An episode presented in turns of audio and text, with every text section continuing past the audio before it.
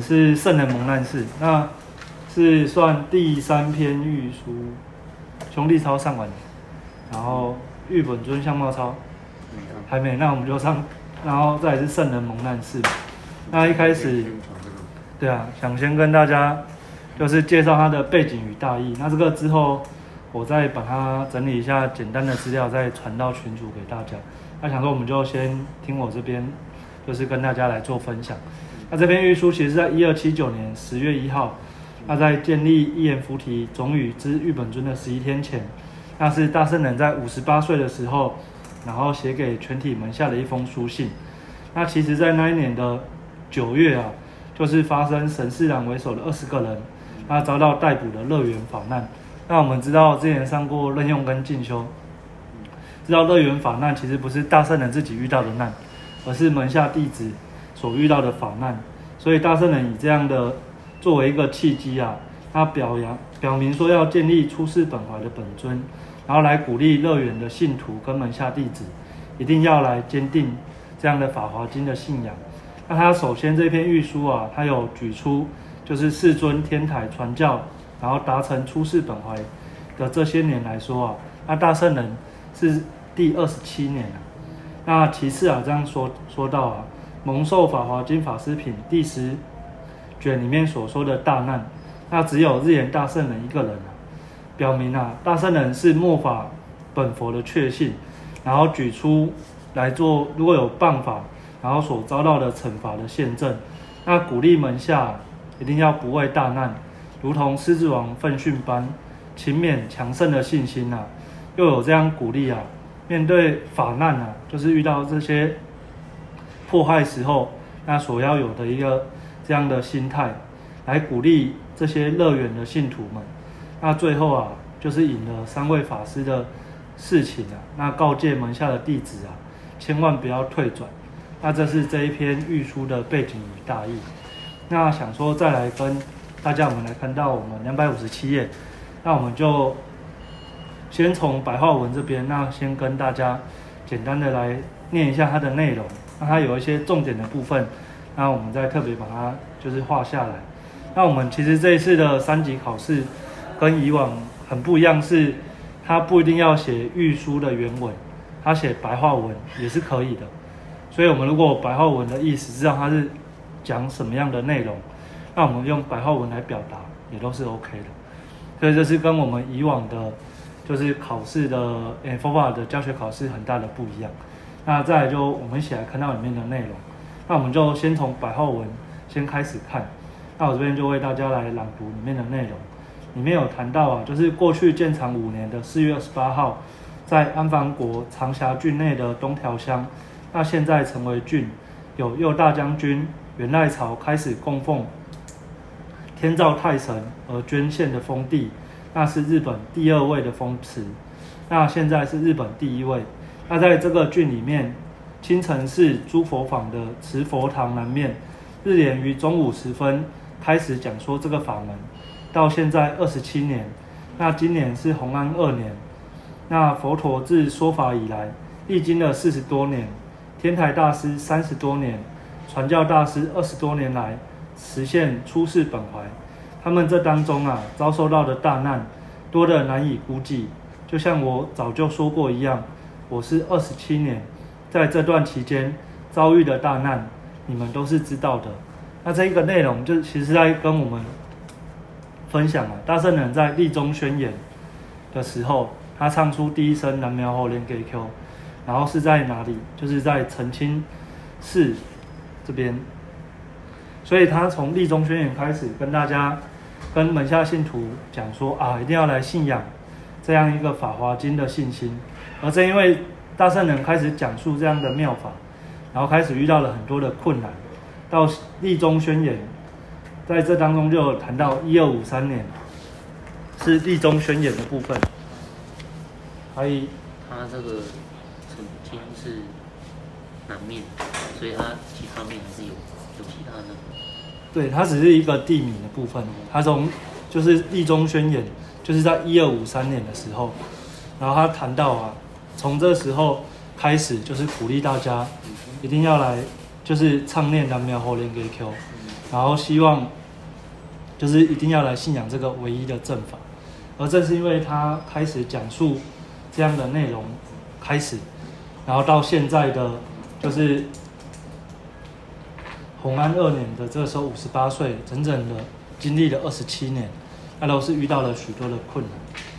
那我们今天上的是圣人蒙难事，有资料吗？有，好啊，好啊。那我们就现在是两百五十七页，所以第一段的内容其实就是跟大家来说明说。就是因为从立中宣言开始，大圣人讲述了这样一个正确的妙法而遭遇到的难，然后这些大难是什么？就是有我们以前讨过任用跟进修的松一小龙、松叶谷、伊豆流罪，然后小松原，然后龙口法难，然后龙口法难没有斩成，被流放到佐渡，所以这是这二十七年里面这些难。就是我们之前的考试的内容，就是松一小龙，对。那这内容我们都可以去翻我们之前的任用跟进修的考试的内容，然后来做一个复习。那我们就继续往后面来看，里面就谈到啊，《法华经》说，而且谈到这部经啊，如来现在遭遇许多的怨恨、嫉妒，更何况是入灭之后。那在《法师品》里面有谈到啊，释迦如来遭遇的大难啊，多的数不清。其中啊，食用马麦九十天，小脚趾被砸伤而使佛身出血，那遭遭到山顶推落的巨石，然后来压死。那善心比丘等八人，虽然是佛的弟子，但心血向着外道，而且昼夜十二时辰都窥视着佛的缺点。那无数释迦族人被波波流离王残杀，那无数的弟子被恶相踩死。阿舍世王，那使佛陀接连的遭受大难，那这些都是如来现在的小难，更何况是入灭之后的大难。那龙树、天亲、天台传教都还不曾遇过。如果说他们不是法华经行者，那怎么会不是行者呢？其实这一段也是在跟我们分享说，就是在鼓励门下弟子，就是在释迦佛在世的时候。都遇到了这么多的大难啊，更何况是入灭之后，在佛在释迦佛过世之后所遇到的难啊，更是多。那里面有谈到旷灭度后，就是更何况是入灭之后那所遇到的难。那我们再看到两百五十八页，那如果要称他们为行者，那怎么又没有像佛那样从身上出血？更何况这些人都没有超过佛的大难。那经文落空，佛说佛的说法已经成为大谎言了。其实释迦佛也说要来讲出这样一个法华经，一定会遇到很多的困难。所以这当中啊，就是在跟门下的弟子讲，你来信仰这个法华经，一定会遇到很多的困难跟挑战。但是只要我们坚定着信心，一定可以超越。大圣人用他自己这二十七年来所遇到的这些困难，跟门下弟子。来做这样的鼓励，那所以后面这边呢，就是大圣人举出他自己的例子，然后来跟门下的弟子来分享。那这边就有谈到啊，然而日莲在这二十七年间，那从弘长元年一二六一年的五月十二号被流放到伊豆国嘛，然后在文永元年的一二六四年十一月十一号额头受伤，那左手骨折，那文永八年。的一二七一年九月十二号被流放到佐渡，那又差点被斩首。那这些就是我们刚刚有谈到的松一小龙里面的内容。一个是被流放到伊豆嘛，然后小松远的时候左手骨折，然后跟流放到佐渡，在龙口法难的时候差点被斩首，所以被流放到佐渡。那这些的部分呢，就要请大家，我们可能这边就开始填空，就会说，哎，请问这个是什么样的难？然后再请大家可以再稍微记一下，然后在大圣人又有谈到啊，就是此外弟子被杀、受伤、被驱逐，然后科处罚款等情况多的数不清啊。与佛陀遭遇受遭受的大难相比时，这比得上吗？有胜过佛吗？那他就不知道了。这也是就是大圣人用谦虚的语法，然后跟门下弟子来讲。然后其实这些难。在因为信仰妙法，然后要被斩首，这样在当时应该算是非常，就是已经危及生命的事情。可是大圣人却说啊，这个应该跟佛来比，有比过佛吗？然后他就说很坚决说啊，这就不知道了。然后后面就谈到啊，就是龙树、天清、天台传教，这些都是有来弘扬，就是《法华经》的这些大师。然后从他里面谈到啊，就是不能与他相比啊。那日眼啊，如果没有出现在末法，佛就成了大骗子。那多宝十方诸佛。的证明啊，则成为大谎言。在佛入灭后两千两百三十多年间，一言菩提内，那证明佛说法的人啊，就只有日莲一个人而已。大圣人在这一段内容啊，就是我们想请大家化起来，他可能会考的是日莲若不出于末法，佛成大妄语之人，就是佛就变成大谎言的部分。这是之前的三级考试有考过的，所以想请大家可以稍微记一下。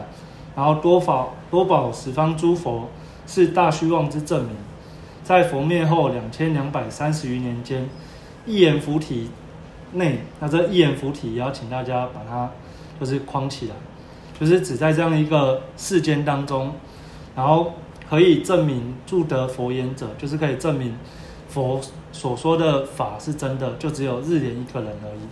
那这个就要请大家这一段玉文呢，可以把它稍微记一下。那这边呢，就是想跟大家就是分享他这边有谈到的部分，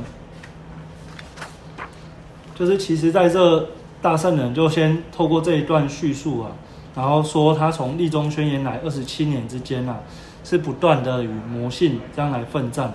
他举出了伊豆流罪，然后小松原法难、龙口法难跟佐助流罪，其实都是危及性命的大难。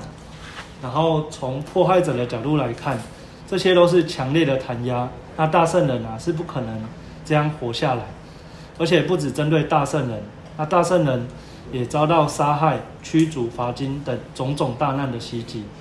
那大圣人的立中宣言本来就是针对这些欺瞒民众。那欺压人类的魔性，展开对抗的宣言，而在当时宗教的权威与轻视民众的政治权势相互的勾结，那对大圣人跟门下不断施加种种的迫害，然后透过这样的内容啊，我们就可以知道，跟经文之前所说的三类强敌出现的原理是完全相同。然而大圣人呢，他战胜了所有的这些障碍、这些挑战啊。以本佛的境界确立了拯救民众的伟大佛法。那大圣人在进入深岩山之后，由真正的弟子承接，那继续与魔性的对抗。那其实，在这一篇预书当中啊，大圣人由他自己本身与弟子遭受到大难的过程，指出全世界啊，只有大圣人一人啊，在佛入灭之后，那遭受如《法华经》里面所预言的大难，还说如果没有大圣人。这样奋斗啊，那作为一个证据啊，那《法华经》的经文就成为虚妄，成为妄言了。那《法华经》里面有说啊，由多愿记旷灭度后，那这一段玉文啊，就记载在我们刚刚所念到的玉文之前。究竟是谁超越了经文所说的这些大难，在末法时代来弘扬《法华经》？那这些的内容啊，其实就只有真的只有大圣人一人啊。以及跟他一起共战的这些门下的弟子，那大圣人并非没有任何的心理准备，那被动的遭遇这些大难，而是他的心里啊非常的清楚，只要在末法时代来弘扬这个正确的佛法，一定会遭受到很多的僧侣啊跟无知的人这样的反弹还有迫害，那他主动掀起战斗，这个是很重要的，对于邪恶的这些僧侣啊，要断然。与之对抗，而且一定要战胜不可，否则正法就无法弘扬开来。所以我们可以知道，在末法广宣流布的本质啊，就是佛与魔的奋战。那其实所谓的信仰啊，就是为了实现民众幸福，那为这样的目的的佛君的四谛，那现人们与不幸的魔性，那这两者之间的奋战。而这一段玉文，我们所要学习的。是在末法时代的广宣流布的奋战，是佛与魔的争斗。因此啊，希望我们可以就是在遇到困难跟挑战的时候，我们还是可以坚定信心，还是可以跟着我们的广部的同志，一起为了我们这样的妙法，一起来广宣流布。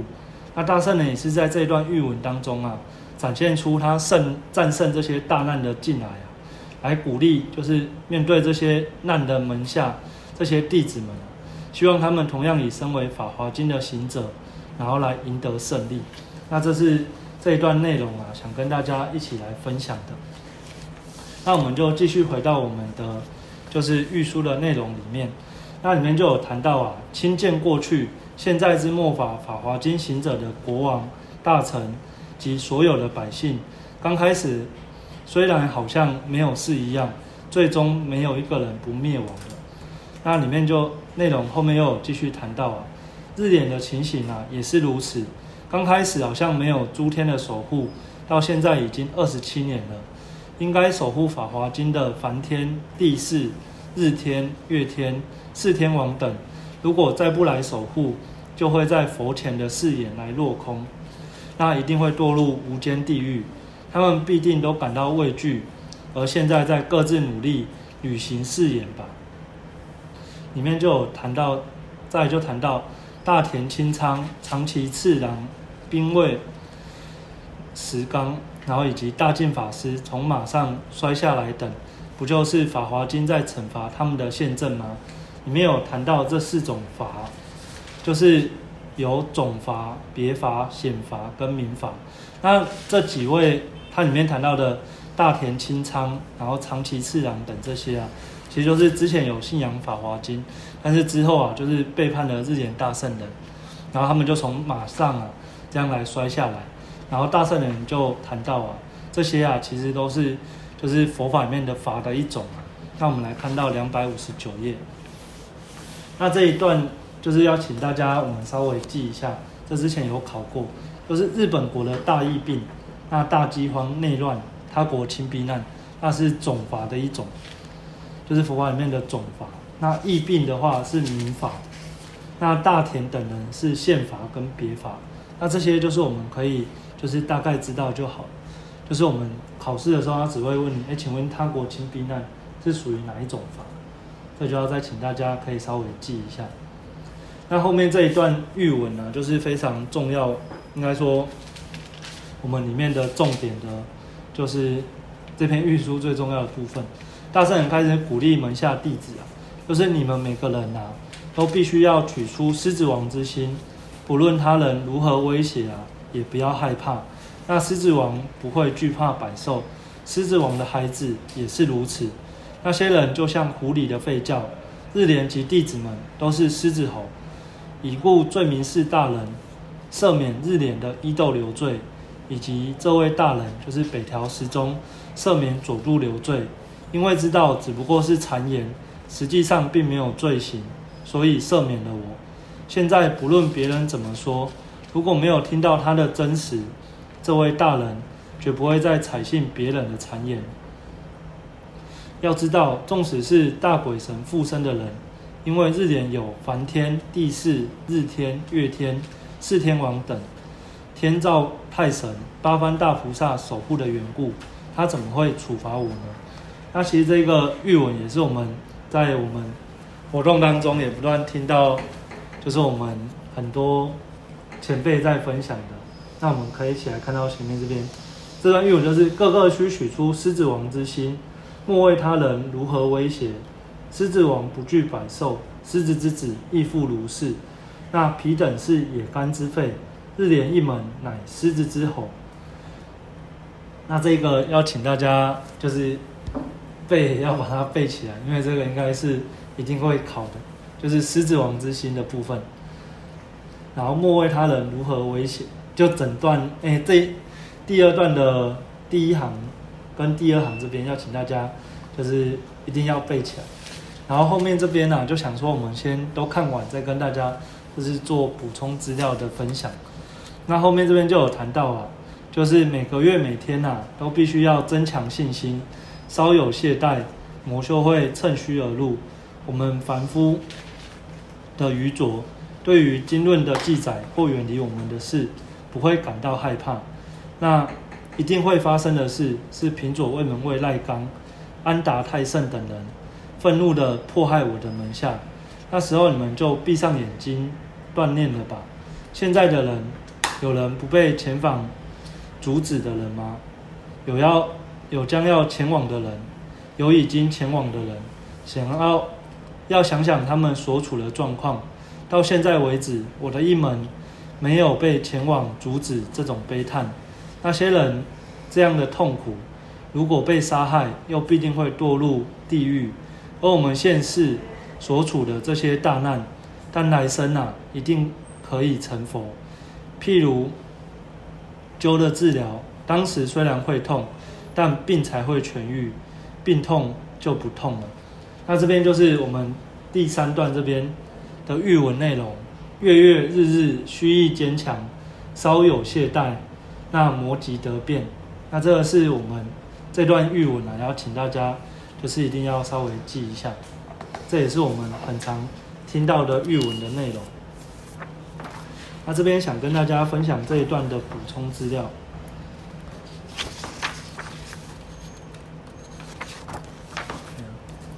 里面谈到啊，这其实是一段非常有名的玉文。那大圣人这对于门下的鼓励啊，个个需取出狮子王之心。那如同大圣人所说的“个个”啊，是指每一个人，无论是谁啊。一定都拥有狮子王的生命，但是能否取出狮子王的心呢？那其最重要的就是在于我们自己的信心。那我们现在在两百五十九页。那慈源先生在《玉书的世界》里面有这样鼓励啊。那所谓狮子王之心，指的就是最高的勇气，也是指勇气的生命，那所显现的生命力。那这股力量啊，正是胜利的泉源。如果要彻底的战胜，除了满怀狮子王之心之外，那没有其他的途径啊！即使面临强敌大难，也不会说鼓起勇气来面对。那大圣人一再的呼吁啊，需取出狮子王之心啊！那大贤先生又有这样鼓励啊。从法理来说，那狮子王之心指的就是信心破除生命深处的原品无名，进而显现原品法性的生命。同时，也是跟我们鼓励啊，只有透过强盛的信心，那才能够涌现佛界的生命。因此啊，狮子王之心也具备有佛界生命的智慧与慈悲。那因为狮子王是百兽之王，要发挥狮子王之心，不论权力如何威胁，那也无需畏惧。那狮子之子亦复如是，是这即是师弟不二的原理啊。那师将大圣人以狮子王之心取得胜利，那超越这些困难跟挑战。如果弟子啊，保持着与师将这样共战的觉悟，就一定可以涌现与师将共同将涌现的狮子王之心。那取出取出狮子王之心的关键啊，就是彻底贯彻师弟的奋战。这也是在鼓励大圣也在鼓励门下弟子啊。即使受到弹压，即使遭受到就是被流放了，那也千万不要放弃《法华经》的信心，一定要坚定着啊，信仰这个妙法，一定可以获得幸福。看看我们的师匠大圣人，他都是这样超越过来的。所以在这一篇内容当中，就是不断的鼓励门下的弟子啊，一定要坚定着信心。那再来，我们就一起来看到后面两百六十页这边，他就又回到了就是乐园法难这边，它里面就谈到啊，对于乐园这些无知的人们，要好好勉励他们，不可以让他们退转，应该对他们说，必须要果断，痛下决心，要认为事态好转是不可思议，事态变坏则是一定。如果那些人说饥饿，那就教他们饿鬼道的法理；如果那些人说寒冷，那就教他们八寒地狱的内容；那如果那些人说害怕，就教他们自己遇到老鹰、老鼠、遇到猫的情况，不可以当做是别人的事。那这边就是有一个内容是：虚思变善为不思议，转恶乃一定。其实也是鼓励门下的弟子，在这些难的过程当中。可能善是不可思议，那遇到这些困难跟挑战是一定会发生的，所以鼓励着弟子啊，就是可能会真的是有很多的难，那千万不要放弃。那在我们后面的内容，就是大圣人又有谈到两百六十页的第二段，里面谈到啊，我一再详细的写出这些事情，只因为每一年、每个月、每天。虽然也曾屡次谈到这些事，南向明月女居士、少福法师、能登法师、三品法师等这些懦弱、没有求道心、贪欲深重、猜疑心重的人，我的话就像是往七气泼水、拿利剑斩天空一样，对他们是毫无用处。那他举出了这几位都是日莲大圣人之前的弟子，但是因为害怕。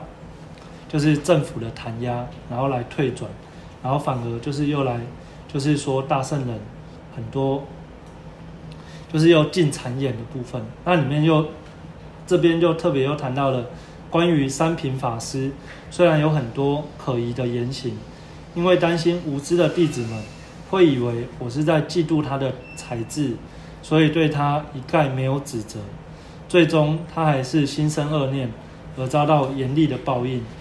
如果我能早点给予严正斥责，或许他就能免受这个惩罚。但是因为他的言行实在太过分了，所以我也不去指责他。再者，这样的话，那些无知的人又会说我在重伤死亡的人。作为今后的借鉴，我将这些话留给你们。又，他那些伙伴们内心一定会感到害怕吧？然后他是。大圣人最后这边是举了三品法师的事情，那跟门下的弟子谈到这些退转，然后来迫害这些门下弟子的人，最后一定都会遭受到很严正的处罚的部分。好，那我们来看到最后面的内容这边，那白话文这边谈到啊，因为世间是今天是今天上圣人蒙难事。你没有印到吗？对，还是第这是第三册的东西，对不对？对，第三册。没有书。没有书吗？好啊，那没关系，我们等一下再做一个内容的重点提示。它刚好剩最后一点点的内容，好啊。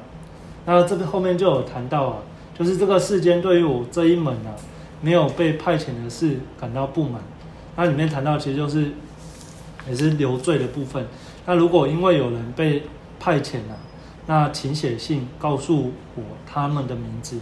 那后面这边就是压上日期，十月一日日联画押，至我全体门下。那这封信可以保管在三郎主威门大人那边。好，那这是我们这一篇御书的内容。那想跟大家就是做一个内容的重点，就是我们刚刚谈到，就是鼓励门下的弟子。一定要坚定着信心，在这样一个乐园法难的，就是弟子遭受大难的时候啊，那大圣人仍然不断的鼓励弟子，一定要坚定信心，一定要取出狮子王之心，那来挑战，那以及就是月月日日虚意坚强，那稍有懈怠，那魔即得变，以及最后面谈到就是虚思善为不思议，转恶乃一定。那这些都是这一篇御书当中，那所会就是应该都是在考试的内容的部分。那我们之后就是也会再提供大家就是考题的练习。那这是我们这一篇圣人名难事的一个内容的分享。